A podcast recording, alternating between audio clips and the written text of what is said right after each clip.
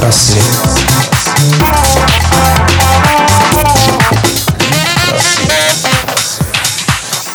Всем привет! В эфире программа «Лид Просвет» и ее ведущая Юлия Репина.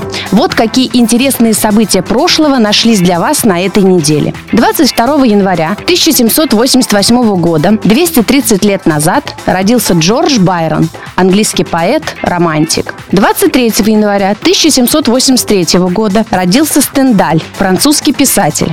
25 января 1938 года, 80 лет назад, родился Владимир Высоцкий, советский поэт, композитор и исполнитель, актер и символ эпохи 1970-х годов.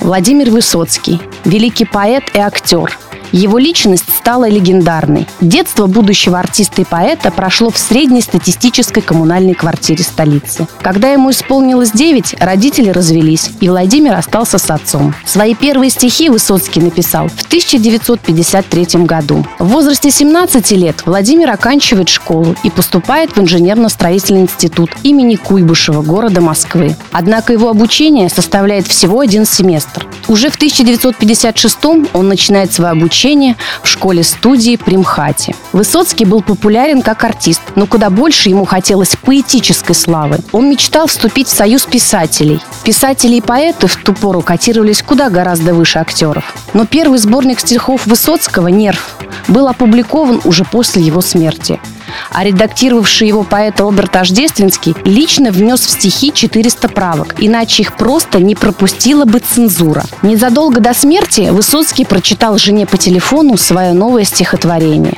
«Мне меньше полувека, сорок с лишним. Я жив, двенадцать лет тобой храним.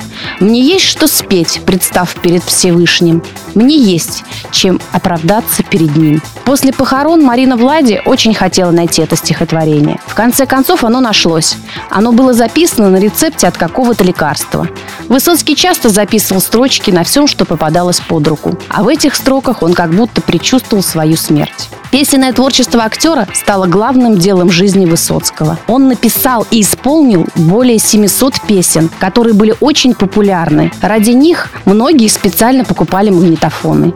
Его концерты собирали толпы людей. Его невероятная энергетика, искренность, разнообразие тем не оставляли равнодушным никого. Его считали за своего представителя самых разных кругов, герои которых были представлены в песнях. Тематика песен была обширна и отражала саму жизнь. Военные, блатные, юмористические и даже сказочные.